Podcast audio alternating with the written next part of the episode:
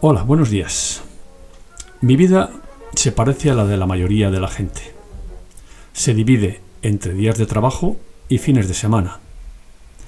Los días de trabajo, los días laborables, me levanto temprano, alrededor de las 7 de la mañana, y preparo el desayuno de la familia.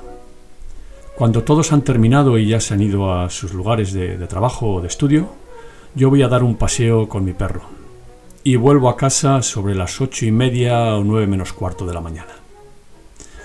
A las nueve ya estoy en mi trabajo. Es un centro de educación secundaria.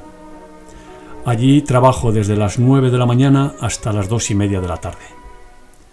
Luego vuelvo a casa y como con toda la familia, cosa que hacemos alrededor de las tres de la tarde. Después de comer recogemos la mesa y nos ponemos con otras tareas. Como cosas que yo tengo que hacer son preparar las clases, eh, corregir exámenes, eh, pasear al perro otra vez y también llevar a mis hijos a sus actividades extraescolares, eh, como son los deportes, música y otras actividades varias. Sobre las 9 de la noche nos ponemos a preparar la cena y alrededor de las nueve y media nos sentamos a cenar. Vemos un poco la televisión, los niños se van a la cama y nosotros nos ponemos a preparar la comida del día siguiente.